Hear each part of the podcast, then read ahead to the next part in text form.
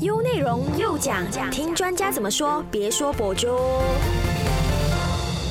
好的，今天我们的节目有跨界媒体人郭朝和来跟我们一起从李易峰的嫖娼事件去探讨有关中国的娱乐行业。Hello，你可以跟听众朋友们打个招呼吗？Hello，大家好，我是郭朝和，非常欢迎你的到来。那早前呢，新闻媒体都有不断的在爆料说有关李易峰嫖娼的一些事发经过嘛，也可以看到大众会好奇说，诶，为什么李易峰他身为顶流明星，有钱又有势力，还会选择去嫖娼呢？那首先，朝和，你可以跟我们分享一下，你对于这起事件，或者是说你对于李易峰嫖娼的这样的事情，有什么个人的看法可以跟我们分享的吗？嗯，我第一个感觉就是我会想到去年李云迪的事件，也就是说，去年李云迪在参加那个披荆斩棘的哥哥的时候，就突然爆出也是同样的嫖娼事件，结果呢，就突然就遭到退赛。那我当下的想法是，我会觉得说，嗯，只是一个艺人的。私生活的行为而已，何必需要动到一个国家的力量去封锁它呢？我是觉得这个东西是有点太过大费周章，然后我觉得这个东西有点对我来说是太不可思议的，因为我觉得说，呃，嫖娼这个东西，我们姑且先不论说它是呃有没有合法或者是符合道德这个价值观，我是觉得说这个东西其实呃是属于他，如果这个是一个合法的。性交易的行为的话，那我觉得说大家都知道，像欧美一些国家，譬如说荷兰之类的，他们都已经有有将这些呃娼妓合法化。那所以这个娼妓呢，其实也不算是一个真正败坏道德的事情，因为我还是回归到人的天性了，人的天性就是性欲是本来就是会有的。那有些人可能就是如果找不到伴侣的话，那这个呃娼妓可能就提供了这些人的出口的一个地方。那我们甚至可以看到，有一些国家呢，它的娼妓是有注册、有合法的。那每年这些娼妓可能还是需要到一些诊所去做一些医疗检查，那那确保这个行业还有他们提供的这些服务是卫生干净的。那其实这样子听起来是健康，是一个比较符合呃这个朝向未来自由、平等、平权的这个价值观的时代的。所以。呃，李易峰这个事件，我是觉得说，呃，先姑且不论他有没有做这件事情都好，我只是觉得说，透过这样子，呃，透过媒体的方式，然后呃，大家一起去封锁他、封杀他，再加上呃一些名牌他的代言跟他立刻切割，我是觉得这个东西是，我是觉得我是不站在赞成的角度的。嗯，那你又是怎么看待说中国近几年都有不少的顶流明星，因为他们各种违法的行为，然后翻车嘛？你又怎么看待这样的事情呢？其实大家都有都有一个阴谋论啊，就是说，其实呃，为什么会呃会放大艺人在这些可能私生活瑕疵的新闻呢？那有些人就在揣测，是因为中国政府这几年可能在面对。内部的执政的一些危机，可能就是他们在在一些政策上或者是在呃执法上有存在不少瑕疵。那为了转移这些瑕疵的注意力，所以他们就放大这个艺人的新闻点。毕竟艺人大家都呃皆知向闻嘛，所以如果能透过一个艺人的新闻来转移对政治失呃瑕疵的这个关注的话，其实也不算是。呃，一件坏事对于执政者来说，所以我我我觉得这个说法其实是有立足之地的，我不能完全否决它的可能性，因为毕竟大家有知道说，其实，在过去几年，中国的确呃不太像呃过去十年这样子经济突然起飞，因为中国现在他们除了面面临这个疫情的这个呃这个侵袭，然后他们也锁城也封锁之外，他们这几年譬如说最大的一个危机就是跟。美国的那个贸易战嘛，那美国贸易战呢，其实也是呃，因为跟美国站在一起的国家也很多。那虽然中国已经跃升成为世界的强国，但是他得罪了另一个传统的老大哥的话，其实在贸易上他的确也吃了一些闷亏。所以你会方看到他的呃经济成长也放缓了。那中国人呢，当他们以以往已经习惯了经济突然起飞的那种嗯一那种感觉，就有点像是那个土豪。突然暴富了，很开心。但是暴富之后又恢复到平缓期的时候，很多人就开始会看到，哎，可能社会很多东西都都追不上经济突然暴涨的那个进步，所以很多问题就开始呃浮现了。就包括说他们在文化上，他们的一些生活的素质，很多问题浮现的时候，当政府来不及去处理的时候，那其实。这就暴露了很多呃人民对中国政府开始有很多怨声载道的事情。那我觉得说，呃，因为这样子的情况，那中国政府如果无法当前去解决所有政治瑕疵的话，最好的方式就是转移焦点。那这个艺人翻车的新闻，就是最好转移焦点的一个媒体操弄的手法。嗯，就是从艺艺人的一些污点来转移民众政治上的一些视线、一些关注。嗯，没错。那顶流明星他们翻车的话，会为各方带来多大的影响或者是损失呢？其实。如果大家有看的话，大家都知道，就是一波新闻过后之后，就就就没有了，就没讨论了。呃，或许有一些我觉得可以当做一个借鉴啊，就譬如说吴亦凡，嗯，那吴亦凡的事件呢，其实他不只是涉及到呃呃，他他的确也是涉及到这种所谓的桃色的纠纷，但他的桃色纠纠纷的争议点是在于，他可能涉及到有一些是呃未成年，或者是有一些涉及到呃诱骗。那这些可能就是呃，的确是归类在犯罪的范围，它不是说你情我愿用买卖交易而已，它可能里面就涉嫌了一些这些所谓的不道德的诈骗啊、诱骗或者是未成年。那这个东西呢，其实是可以，我觉得是可以当做社会的一个很好的不良示范，去提醒大家说，哎，你就算今天有权有势，你也是顶流明星，你甚至是现在万千少女的偶像都好，你还是有一些准则要守，你。并不是说就是可以呼风唤雨，你就可以呃现在站上一线顶流的位置，你就可以要呃为所欲为做自己想要做的事情。那所以我觉得说，他有一些事件当然是可以作为我们私生活的一个做人的一个提醒或准则，但是更多时候我会觉得呃明星也是人嘛。那譬如说以最近的情况，就是某个某一个男偶像也是涉嫌邓伦嘛，就涉嫌逃税。那逃税大家都知道，其实很多人都会逃税，甚至是我这样讲好了哈，逃税跟节税这两者之间其实有一个灰色地带的。嗯，所谓的节税就是你有技巧的把自己的税务避掉，但是你还是有缴税的，只是你可能会找一些漏洞。但但逃税是当然是完全是呃有一些呃账目不报啊之之类这种就可能就是有一个灰色地带。但是像我讲的。如果你真的涉嫌逃税的话，像普通人的做法就是，你就被政府追了之后，你就去补补齐你的税，你还是一样可以出去吃喝玩乐之类的嘛。你就是只是被政府捉到，你要去罚款而已嘛。但逃税过后，你需要动用一个国家的机制去封杀你嘛。你看邓伦就被完全封杀，到现在都不能出来。还有另一个例子就是范冰冰，范冰冰是这几年逃税的最大的一个例子嘛。那。你看，他只是逃税，然后他也给给很多钱，然后之后他也一直努力的洗白，做很多慈善的东西之类的，但是到现在都还是没有办法翻身。所以你可想而知啊，虽然中国政府很多时候没有所谓的明文规定，寄出一些政策说我要怎样去对付，但可怕的就是在于说从来不说的私底下的潜规则，这些东西才是真正让所有机关都害怕的。因为我觉得说。有规则会有规则的好处，就是你你说好那个规则在哪里，我们不要越过那个界限，越过那个界限就会受到惩罚。那大家知道那条界限在哪里的话，那就没有问题。但最可怕的就是我不跟你讲那个界限，但你踩到的时候我就封杀你，所以就变成大家就人心惶惶了，因为我们根本不知道心底的那条界限在哪里。就譬如说还有一个有趣的事情，大家应该知道那个李佳琦吧？嗯嗯。他现在也是消失了吧？曾经是直播带货天王，也就是说，他曾经在六四的前一天，就是 他在他的直播平台就卖一个冰淇淋嘛，坦克车的。但殊不知，因为教，因为中国的教育已经没有再让人民，呃，提醒大家什么是六四，教会人家什么是六四，大家都不知道天安门事件，年轻一代根本不知道，只是知道，哎，这个好像是隐约是一个一个很重要的事情，但大家根本都不知道。所以你当你不知道的时候，他在直播上呃拿着这个坦克车巧克力在在讲这个东西的时候，其实他根本没有任何的政治意味，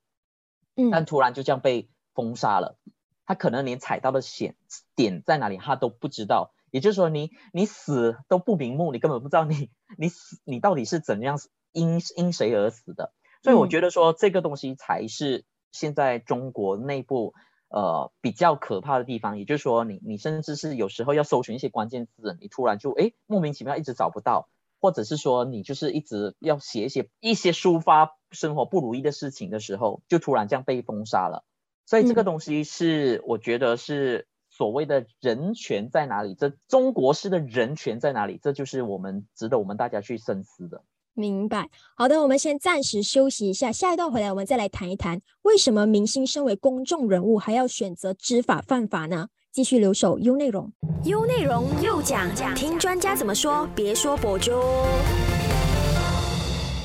回来，唯美观点又讲，我是中美。我们线上有跨界媒体人郭朝和来跟我们一起探讨有关中国娱乐行业。好，上一段我们就聊到了中国近几年都有不少的顶流明星知法犯法而被封杀嘛。我想请问朝和，以你的观察，你认为说明星的成长过程是不是跟普通人有不一样的地方呢？为什么明星他们身为公众人物，知道说不能犯罪，但是还是会选择去做一些违法的行为呢？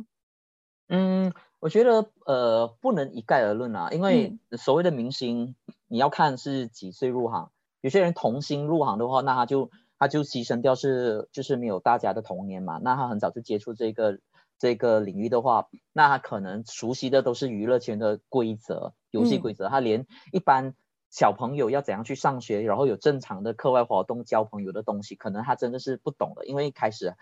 对。面对他的就是这种五光十色的这个呃媒体圈的生活，这个娱乐圈的生活，所以呢，呃，这可能这一些人呢，就对于人情世故方面，可能是比较跟我们认知可能就不太一样。那也有些人可能三四十岁才入这一行，就也就是说他可能在。一般我们现在接触的呃社会已经熟练了我们现在所谓的生活的方式之后再进去的话，那他可能就稍微会接地气一点点，因为他知道说外面的世界怎么样，那他可能会觉得啊这个工作的呃到底是跟普通人的社会有什么不一样，所以他对他来来说可能在认知上就不会有那么多的落差。那又回到说你刚刚说呃为什么他们会犯罪？其实犯罪是每个人都会有的事情，这是人性，这无关职业。无关职业，无关性别，无关宗教肤色，也就是说，呃，犯罪呢，其实大家都会犯的，只是大家有没有意识到提提醒到自觉这回事情而已。而且呢，也有一个情况就是，哦，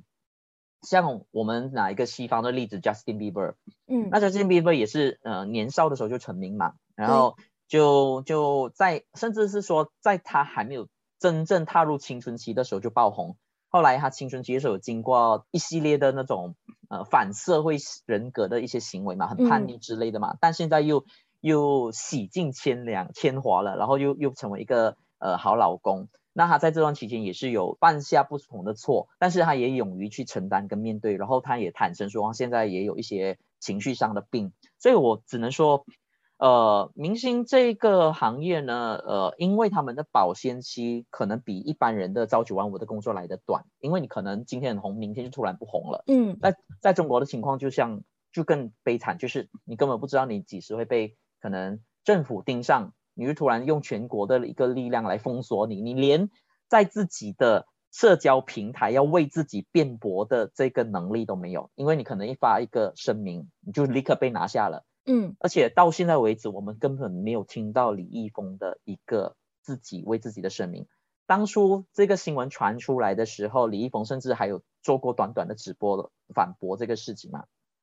但那次之后就没有更没有再多新的东西出来，然后直到就说他被封，完全被被封杀揭露这个事情，他一直都没有另一个平台为自己去去说一些话。那这个其实对我来讲就是挺玩味的，也就是说，一旦你真的是得罪某些人，你可能真的没有做过，但是如果你得罪的是掌握权力的那一方的人，你可能就是加上现在科技非常发达嘛，嗯，连普通的网友都可以 P 图，那这些所谓网络上的照片，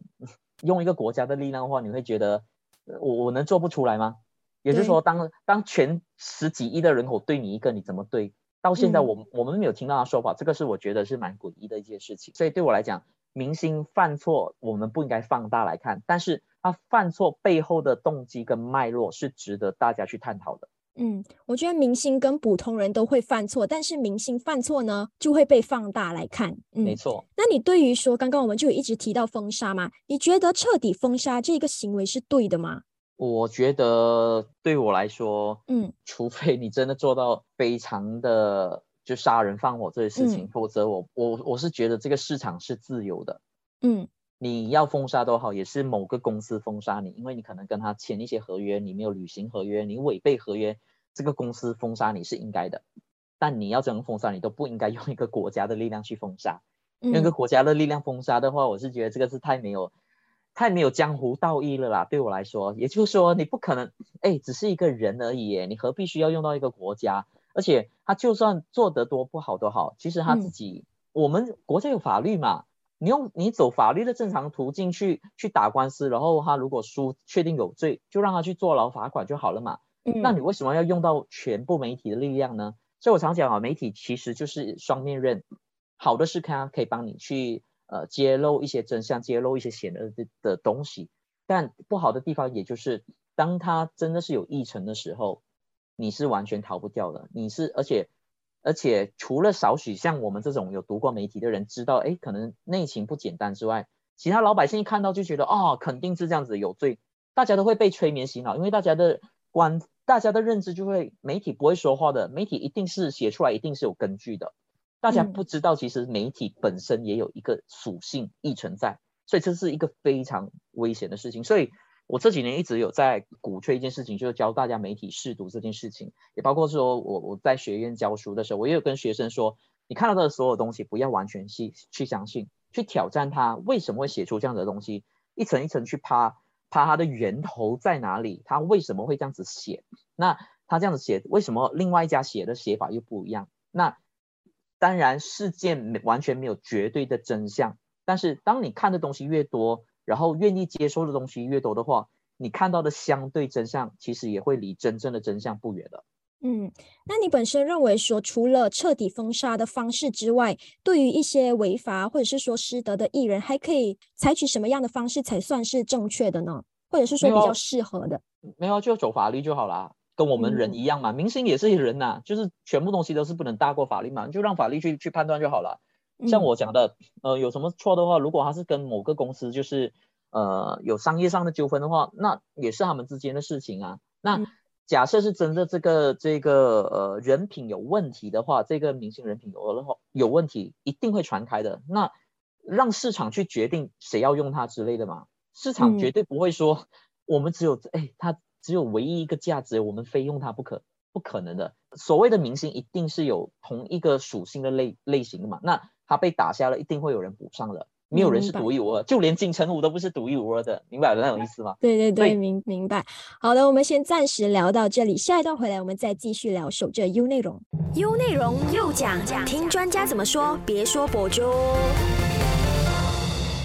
欢迎回来，唯美观点又讲，我是中美。我们线上依然有郭朝和。好，那你认为说，为什么大众对于明星的娱乐八卦啦，或者是说，呃，丑闻，尤其是丑闻呢，给予的关注更多呢？反而说有一些社会问题呀，明明更需要大众的关注，但是大众对于一些丑闻反而更有兴趣。因为讲娱乐新闻，你不需要专业背景，你不需要专业知识，你只需要一张嘴啊。就是你只要一张嘴就可以对别人评头论足嘛，这个是大家相信，大家不用学与生俱来就会学会东西。那譬如说政治的东西，因为政治又有涉及很多专业的东西嘛，施政的东西，然后所以很多人就不熟悉。那经济啊、社会啊、体育啊，都有各有各的一个专才在。但所谓的娱乐新闻，就是就是所谓的娱乐性而已。所谓娱乐性，就是他们这些人其实都是跟你的生活都有关，嗯，只是他们是属于一个公众人物。那他们拍的作品也比较耳熟能详，无论是唱的歌，或者是拍的电影、电视剧等等，录的综艺节目，都是我们平常生活可以接触到的，比较没有距离感的东西，所以大家就会自以为说是跟这些所谓的明星很熟，也就觉得说，哎，我们很了解他，他他拍了什么戏啊，他跟谁谈恋爱之类的，我们会以为说，哎，他好像是住在我们家隔壁的感觉，所以我们就会以这种观点就会觉得，哎。我很了解他，所以我们可以对他怎样去评断这个人的人生。但殊不知，其实明星，呃，大家都知道了，有也是需要经过包装的。就算是现在社交媒体很发达，很多人会觉得开直播之类会展露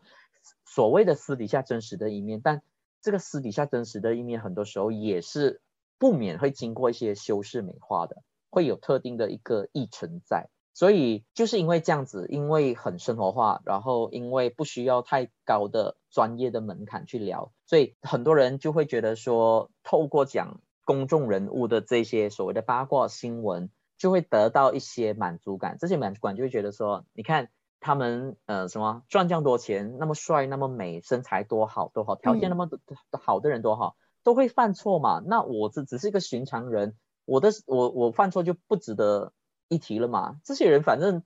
条件多好的都会做错事情。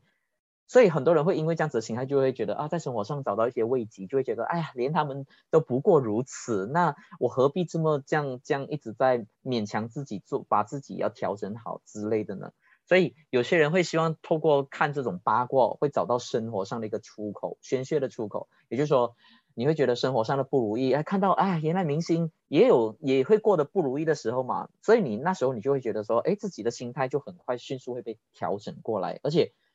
最重要的就是所谓的这些娱乐的八卦，吃一口之后，第二天就可以丢掉，又有新的一些一些新的零食给你吃。所以为为什么很多人乐此不疲，喜欢追娱乐新闻的原因就是这样子啊，因为这些东西就像零食，吃下去没有营养，但是咬咬起来很爽嘛。然后你你又没有负担，你又不用特别为你讲过的言论去负责任之类的，所以就变成说现在的人为什么？呃，看娱乐新闻啊，甚至是在那些新闻下面留言，越来越不负责任的原因。嗯，因为八卦就是人的一个天性，他们的本性。嗯，没错。那来到节目的最后，你认为说媒介的传播生态是不是应该要改善呢，或者是说改良？你赞同说媒体在处理或者是报道这类新闻上所运用的一些手段啊，或者是角度吗？嗯，当然，我我常讲哦，没没有很少有一百分的媒体啦，媒体永远都是。在进步中求成长，尤其是这几年的媒体跟十年前的不一样，或是二十年前的，因为以前的时候还有一个呃大型的媒体吧，所谓大型媒体包括报纸啊、电视台、电台嘛，然后所有新闻要出炉啊，这些过程都大家会因为譬如说报纸好了，报纸你不可能每小时印印印了之后就立刻拿去卖啊，报纸一定是有一个晚报、一个早报，他们有一个截稿时间，特定的时间。拿拿去刊登了，就就出版，然后如果来不及，就可能就放第二天嘛。所以他们本来有这样子的一个固定的出版的时间，所以他们对新闻流程跟审核编辑的过程中有一定严谨的 SOP，所以他们会知道，哎，怎样有有有多一个人去看待这个新闻的话，确保这个新闻是相对客观公正的。但是在过去十年，整个媒体发生了变化，现在已经是不只是电子媒体、网络媒体，嗯，很多人还是所谓的自媒体。那自媒体最可怕的就是，当你只有自己是所谓的你就是一个记者，你就是一个编辑，你就是一个新闻来源到出版的人的时候，很多时候你自己陷入了盲点，你不知道。而且当你这个自媒体有影响力的时候，有些人也会志得意满，因为没有人帮你去看，没有人帮你监督。而且这时候的自媒体抢的是什么？即时新闻，快为主。我不管准不准确，像我刚才讲，报纸本来是可能还会拖到。呃，发事情发生之后，你到第二天才见报嘛，所以很多时间可以去求证啊什么。但现在自媒体是，我先发了新闻再讲，之后再求证，所以就变成很多新闻可能就会第一时间出错，然后大家只记得第一时间出错的新闻，澄清的后来就没有人看了，因为大家要八卦性而已嘛，大家会知道那个八卦东西第一时间是是是最好玩、最最有最最香的新闻，火辣辣的新闻嘛，所以这个东西就是我们。呃，我觉得说媒体这几年都要，嗯，也在纠结的一个地方，因为呢，你不抢快，你还是很脚踏实地做新闻的话，你新闻比别人慢的话，然后写的很中规中矩，很很老实，没有加人加醋，不是标题党的话，没有人要点你的新闻，没有人点你新闻，你没有流量，你没有流量，你就没有广告，没有广告的话，你整个媒体将生存下去呢？那有流量的，你抢流量的，虽然你新闻不太好，但是至少有广告商之类撑你。所以到最后就变成一个恶性循环了，就变成为什么好的媒体要坚持下来很难很难的原因就是这样子。反正就是一些呃只会做一些八卦啊，然后抢流量的媒体却一直可以生存，就是这样子。因为大家是变成媒体通俗化了。所谓通俗化，就是因为其实媒体看起来难也不难，容易也不容易的原因就在于每个人都会写嘛，每个人都会把简单的新闻怎样写出来嘛。但是要写成一个怎样公正相对是。呃，建立在事实上的这个新闻，真的不是一件容易的事情。你要经过一个训练，然后，呃，这个训练到最后，你回归到这个社会运作的商业成本的时候，符不符合这样商业经济效益，又是另一回事。也就是说，我乖乖写的新闻，结果我不如人家这样随便抄、随便乱乱写标题党这样子，你到最后你你你好人你很难坚持下去啊。你有你有良心的媒体人，你怎么去坚持？因为到最后你的媒体都养不活你，你连生存都有问题了。所以到最后有很多人选择同流合污的原因，并不是说埋没良心，而是真的经济上你还是最大的考量。你要先谈生存之后，你才可以再再想那个呃理想的东西嘛。这个就是马斯洛那个需求主义嘛。所以这个东西是一个。呃，鸡生蛋，蛋生鸡的东西，然后这是一个恶性循环的东西。当然，呃，现在有一批的所谓的有良知的媒体人，有体现到这一点，有了解到这一点，然后想要纠积极的去纠正这种这股歪风，是好事。但我会觉得不太容易，因为呃，要抓出这一批好有有一批有良心、好素质的这个阅读者。真的是很难了，因为也有很多本来想要读健康、读新闻的人，也因为看到现在整个媒体都是乌烟瘴气，就觉得啊，我还是远离社交媒体之类，我过过好我自己的一个小生活、小确幸的这样子。结果你这批人就不使用这个媒体的话，然后使用媒体的人都是那些比较低素质的人的话，你看到最后这个经济结构是怎么样可以很健康的成立呢？所以这个东西，我觉得这这个议题很大了，我们已经讲不完。但我只能说，今天我们谈的这个东西，我觉得就是一个健康的媒体的平台，我们可以很理性去分享所有的东西，然后我们可以给出一些批评建立东西，但是我们也不会说完全去否定掉一些市场既定的呃一些比较不良示范的东西，我们就摊开来谈，然后到最后到底什么东西能坚持下来，我只能说，呃。我我还是相信啦，在流量跟素质方面，我们还是可以做到一个很好的平衡点。但是因为媒体这几年才就是网络媒体这一块，这过去十年才真正呃成为一个趋势嘛，所以我觉得这个孕育期还很短。我自己是呃挺还是站在说一个旁观者的角度去看这个趋势怎么发展，就是这样。嗯，那你最后可以给予一些媒体人一些建议或者是鼓励的话吗？我觉得，如果在你经济能力许可的情况之下，坚持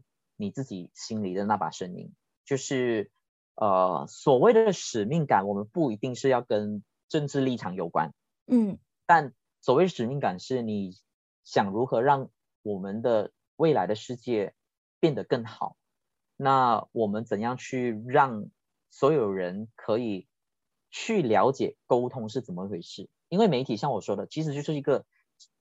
简单的沟通的工作而已，就是把讯息传达出去。这个讯息是没有偏见，是不会带有特定的议程，而是让大家知道整个事情是怎么怎么还原整个事情的过程。那呃，就算出现一些纠纷都好，要如何温和的，然后让大家可以心平气和，针对一些公共议题去讨论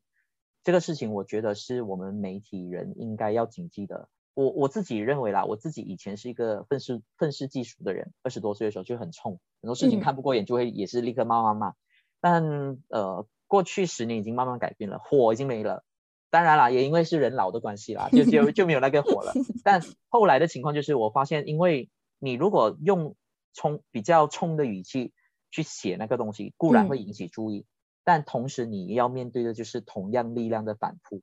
也就是说。你生气的把东西递出去的话，你赢回来的一定是生气的回应。所以我这几年一直在想，譬如说我写的文章，我都几乎是用一个温和理性的手法去讲一些事情，就算那个事情是引起很多人共愤都好，我都会尽量以一个最温柔的笔法去写，因为我相信，如果我的心态、我的心是一个平静、温和的情况去出发的话。我相信大家也会感受到我传递出来的力量，大家也会稍微在思考那个议题的时候把情绪抽走，我们尽量回归到这个事情的原来的真相。那大家在讨论的时候，就算立场不同，我们还是可以了解彼此，那可以做到最后的一个包容跟呃协调，这是我希望看到的一个呃沟通的良好健康的环境。明白，好，今天非常感谢你来到我们的节目，跟我们分享你的观点，谢谢你。哎，谢谢。好，谢谢你，继续留守优内容。唯美观点，每逢星期一至五早上九点，让你知多一点，只在优内容。